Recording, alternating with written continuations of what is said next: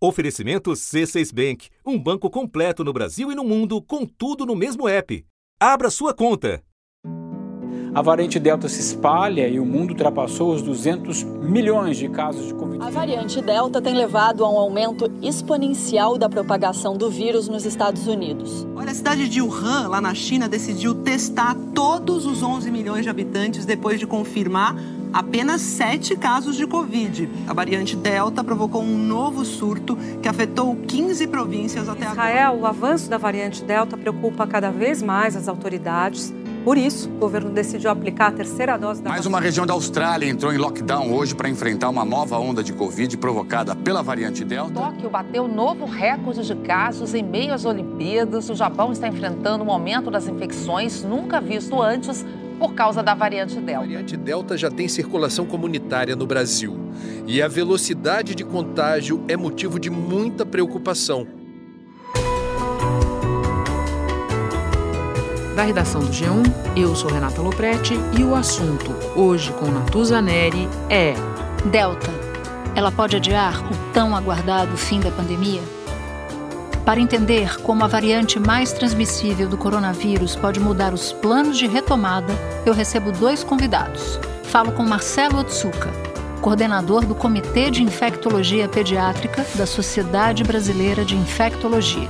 Depois, Esper Calas, infectologista e professor da Faculdade de Medicina da USP. Sexta-feira, 6 de agosto.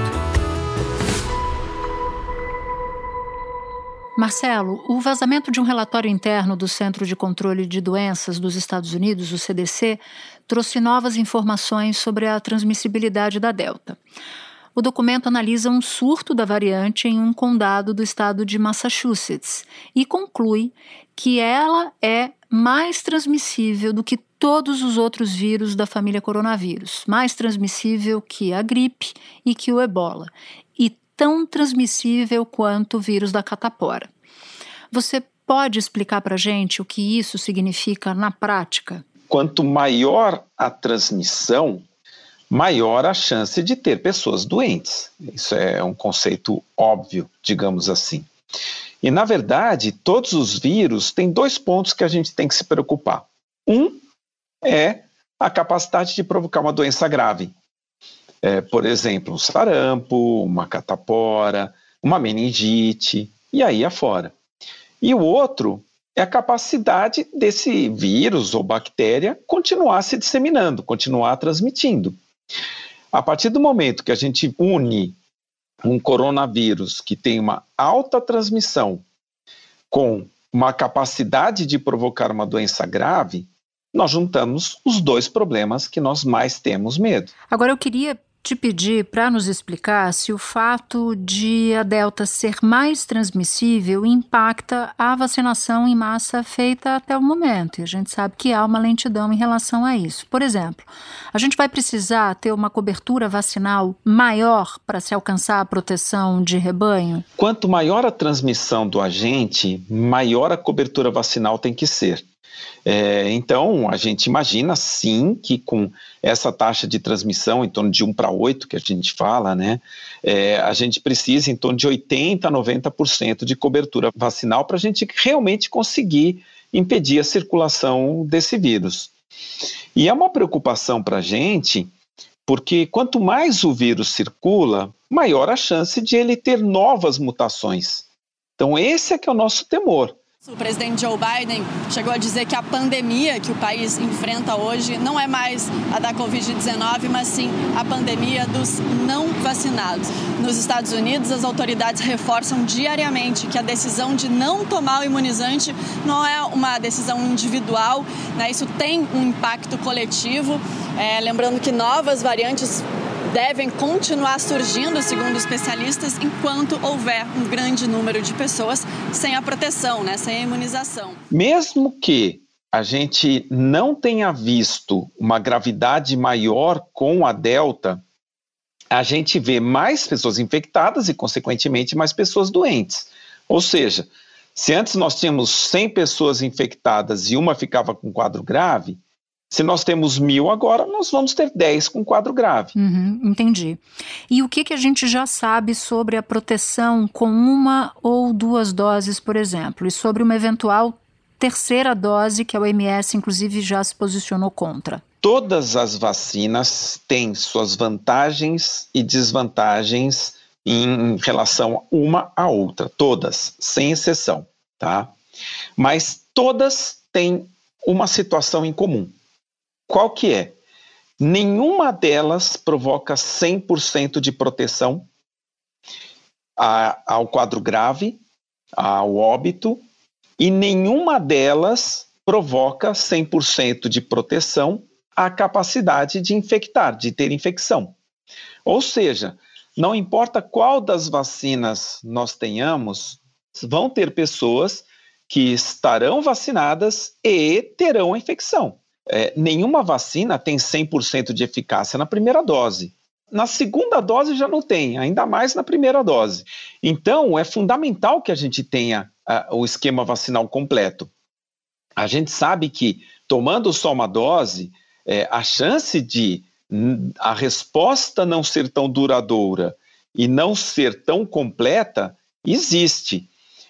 Portanto, é fundamental que a gente tenha a vacinação o mais rápido possível e que todos nós é, continuemos a usar as máscaras, o distanciamento, as medidas de higiene, porque só quando a gente tiver uma cobertura vacinal boa, a gente realmente vai parar de ter o vírus circulando e nesse meio tempo, essas medidas precisam ser adotadas concomitantemente. Ou seja, pegando esse gancho do uso de máscara. Se a gente sabe que as vacinas são o meio mais eficaz contra o vírus, mas que ainda é preciso manter os outros cuidados, como o número de máscara, isso significa que países que chegam a adotar, portanto, recuos e voltem a exigir o uso de máscara e outras medidas de proteção estão agindo na linha correta. Essa é uma situação dinâmica, porque vai depender da taxa de transmissão, vai depender do número de pessoas infectadas.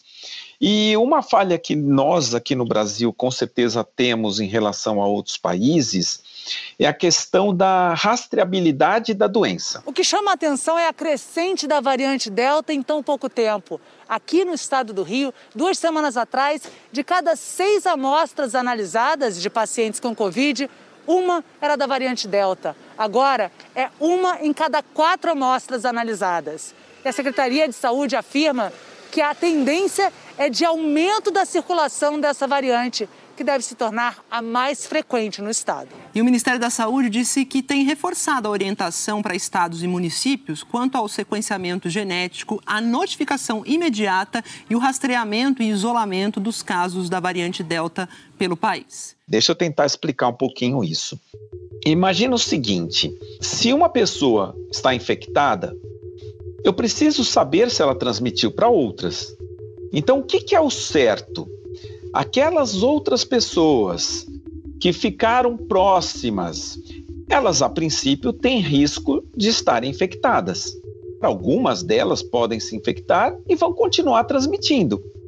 Esse rastreio no Brasil não é feito de uma maneira adequada. Basta dizer que a nossa taxa de positividade dos exames gira em torno de 35% a 40%. Os Estados Unidos, que não tem um rastreio muito bom, é em torno de 10% a 15% de positividade. A Índia, que também não é o melhor no rastreio, mas que tem feito isso com muito mais consciência, é, tem em torno de 7% de positividade nos testes, ou seja, 7 positivos em cada 100 realizados. Países que têm o um controle adequado têm um em cada 100. Ou seja, a gente perde a chance de mapear quem que possa estar infectado e os cuidados necessários com essas pessoas. Hoje, é, grandes centros têm, têm sim feito rastreio, é, o sequenciamento genético por amostragem. Eles pegam números de pacientes e fazem a avaliação. Por isso que no, no, no, Rio de Janeiro, por exemplo, a gente sabe que em torno de 40%, 45% já é a variante Delta. O Brasil já tem 21 mortes confirmadas pela variante Delta. O último levantamento do Ministério da Saúde aponta 287 casos identificados no país. Os estados com mais casos registrados são Rio de Janeiro, com 101, Distrito Federal, com 54, Rio Grande do Sul, com 45, Paraná, com 29 e São Paulo, com 27 casos. Então, a gente tem uma noção é, de quais são as variantes. E a variante Delta tende a suprimir as outras, a ser mais importante aqui no Brasil do que as outras. Entendi. Marcelo, super obrigada por suas explicações muito claras. Um bom trabalho para você. Obrigado, prazer estar com vocês.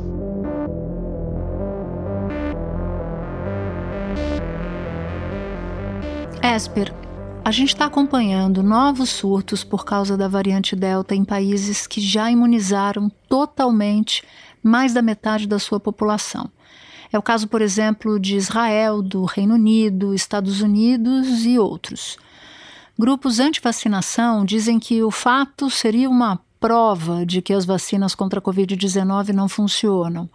Esse argumento tem alguma lógica? Não, Natuza, não tem nenhuma lógica. Quando a gente olha a vacina contra a Covid, nós não podemos nos focar somente no desenvolvimento de sintomas. Por quê? Tem vários níveis onde a vacina pode atuar. Primeiro nível, ela impedir a pessoa sequer de pegar o vírus. Isso a gente chama de imunidade esterilizante. O vírus pode até entrar no sistema respiratório, mas ele não consegue se multiplicar. O segundo nível, ela não permite que o vírus, mesmo ele multiplicando, não cause sintomas é, da doença. Ele vai ter o que a gente chama infecção assintomática. O terceiro nível é que o vírus entra, se multiplica, causa sintomas, mas esses sintomas são muito leves, ou seja, a vacina impede ele de desenvolver uma doença mais intensa. Às vezes a vacina atua num nível depois ainda, que é os sintomas começam, os sintomas podem ser mais intensos, mas evita ele de internar no hospital com a doença. Mesmo se assim falhar, a vacina pode atuar impedindo que internado, essa pessoa não desenvolva uma doença grave e não vá para, um, por exemplo, uma UTI receber ventilação mecânica. E por fim, se mesmo isso não funciona, a vacina pode prevenir a pessoa de morrer de Covid-19. Então, quando a gente leva tudo isso em consideração, percebe que todas as vacinas aprovadas até agora são excepcionalmente boas na prevenção de morte, na prevenção de internação, na prevenção de doença grave e numa intensidade um pouco menor, mas não sem significância, de prevenir desenvolvimento de sintomas. O que, a variante Delta trouxe? Ela mostra que exige um pouco mais do sistema de defesa da pessoa para o desenvolvimento de sintomas leves. E é isso que está sendo visto nos locais onde já tem boa cobertura vacinal. Os casos aumentaram, mas não teve reflexo no número de internações de forma significativa e principalmente no número de mortes. Eu quero que você nos explique se o tipo de vacinas que usamos contra a Covid-19, aquelas aplicadas no músculo, pode explicar por que a vacinação não conseguiu ainda interromper a transmissão do vírus que se dá pela mucosa. A primeira razão da, eh, pela qual as vacinas ainda não conseguiram quebrar a cadeia de transmissão é que nós temos muito poucas pessoas vacinadas ainda. O Brasil tem mais de 105 milhões de vacinados com a primeira dose, ou 49,61% da população. Mais de 44 milhões tomaram a segunda dose ou a dose única. E com isso, 20,91% dos brasileiros estão completamente imunizados. Se você olhar a, a, distribuição mundial de vacinas, tem 75% das vacinas foram destinadas somente a 10 países, o que é um número é, que reflete uma desigualdade intensa que nós temos aqui no, no, no, no acesso.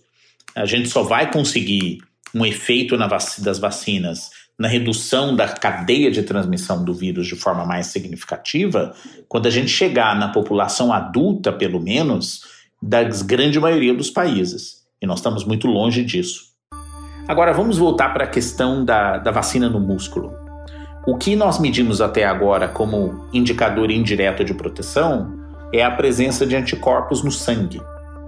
você verifica se esses anticorpos têm uma capacidade de combater o vírus e neutralizá-lo. Há pouquíssimos laboratórios no mundo que conseguem, de uma maneira padronizada, dar essa resposta. Mas laboratórios especializados que avaliam esses anticorpos de uma forma muito mais rigorosa conseguem demonstrar que esses anticorpos são detectados no sangue.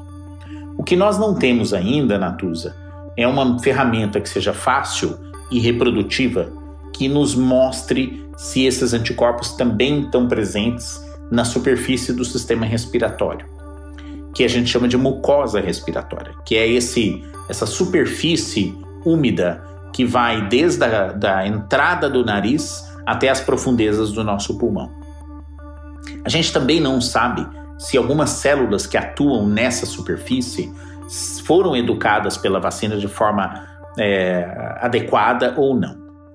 O que possivelmente a gente está vendo acontecer com a variante Delta é que ela exige a presença de uma defesa nesse tecido de revestimento do trato respiratório, que é a mucosa respiratória, mais forte.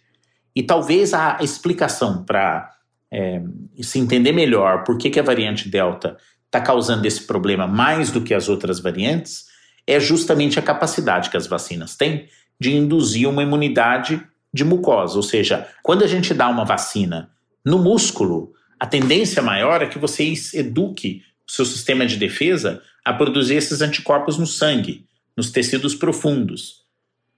É possível que a solução para a gente conseguir uma defesa também na mucosa respiratória passe pela forma que você dá a vacina para a pessoa. Você, por exemplo, faz ela numa instilação no nariz ou numa inalação para fazer com que a, a, defesa na superfície da mucosa fosse mais, seja mais forte. Com o avanço da Delta, até mesmo entre os vacinados, é hora da gente pensar em outros tipos de vacinas? Sem dúvida. Nós temos que continuar investindo no desenvolvimento de vacinas. Em duas frentes primeira delas, lembre-se que todas as vacinas que a gente usa até agora, embora funcionem muito bem na prevenção de doença grave, elas são todas baseadas no vírus isolado na China, que causou a primeira onda pandêmica. Esse vírus pouco circula hoje em dia. Esmagadora maioria dos vírus que são transmitidos são as variantes alfa, beta, gama, delta e agora também a lambda, que aumentou muito no Peru e na Argentina. Nós temos que pensar em novas gerações de vacinas que contemplem essas variedades de vírus, porque possivelmente elas vão ter um desempenho, nem que seja um pouquinho melhor, ajude a gente a combater melhor a infecção. E a outra, pensar em vacinas que levem a proteção não só contra o vírus que pode desencadear as coisas nos os problemas nos outros órgãos e sistemas, mas também ajude a proteger e a, e a impedir a multiplicação do vírus na mucosa respiratória. Bom, a gente tem dados que mostram o avanço da Delta aqui no Brasil também. E aqui alguns estados já programaram liberar shows, feiras, jogos de futebol e a partir de setembro já. É o momento certo para isso? Ou melhor, há um momento certo? Nós temos que ficar de olho em duas coisas. A primeira delas é com que velocidade aumenta a participação da variante Delta na transmissão do novo coronavírus aqui no Brasil. Os dados recentes desses últimos dias é, trazem uma preocupação quando a gente vê um aumento significativo na percentagem do vírus transmitido no Rio de Janeiro, que é a variante Delta. Alguns dados já apontam algo como 45%, e aqui em São Paulo a gente ultrapassou já 20%. Então ela está ganhando a cadeia de transmissão aqui no Brasil. Se seguir o mesmo caminho que foi observado na Inglaterra e alguns estados americanos, a gente deve esperar um aumento da participação da variante Delta, que lá dominou praticamente toda a cadeia de transmissão. A situação piorou muito por aqui nos últimos meses. Essa semana, os Estados Unidos registraram mais de 100 mil novos casos diários todos os dias desde segunda-feira. A média móvel de novos casos nos últimos sete dias aumentou 678% em relação ao mês de junho. Em junho, o país estava num bom momento de controle do vírus. Contabilizava bem menos 11 mil novos casos diários na média móvel de sete dias. E a segunda coisa, nós não podemos tirar o olho do número de casos de pessoas que são notificadas com Covid ao Ministério da Saúde. Aqui tem o problema da subnotificação e da realização de poucos testes no Brasil, infelizmente, mas também do número de pessoas que internam com a doença e aqueles que morrem da Covid-19. E por que, que isso é importante? Porque eles dão, de fato, o reflexo da circulação do vírus entre nós.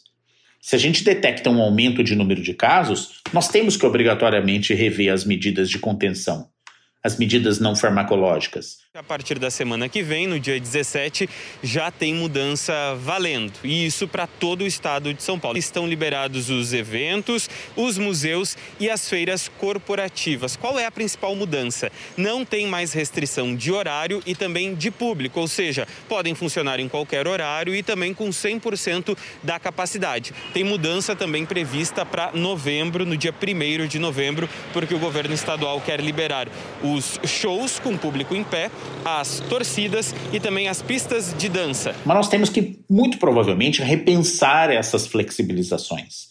Porque em eventos grandes como esse, é, é, é, é posto, é, são postos todos os ingredientes para ter grandes cadeias de transmissão como já foi documentado em alguns eventos que aconteceram na Europa e nos Estados Unidos por causa da variante Delta. Esper, muito obrigada por ter encontrado um espaço no seu dia que nós sabemos que é muito corrido para falar com o assunto. Foi um prazer tê-lo aqui. Um prazer falar com você, é, Natuza, e é, é, é muito importante a gente encontrar pessoas como você e seu programa que permitam a gente difundir as informações é, sobre essa pandemia para a população.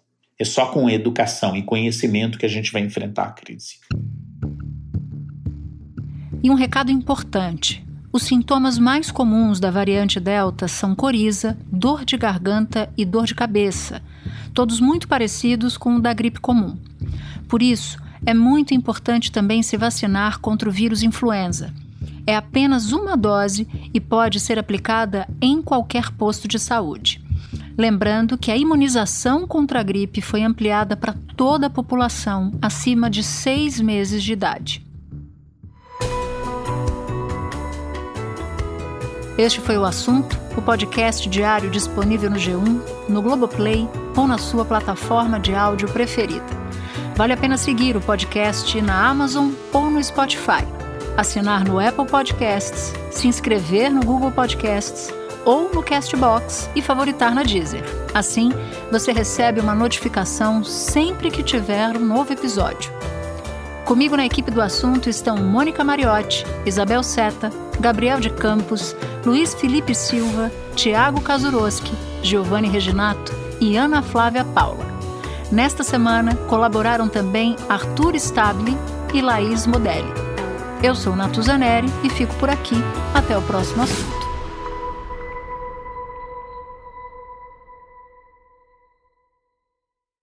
Você no topo da experiência financeira que um banco pode oferecer. Escolha um banco completo no Brasil e em qualquer lugar do mundo. Abra sua conta no C6 Bank.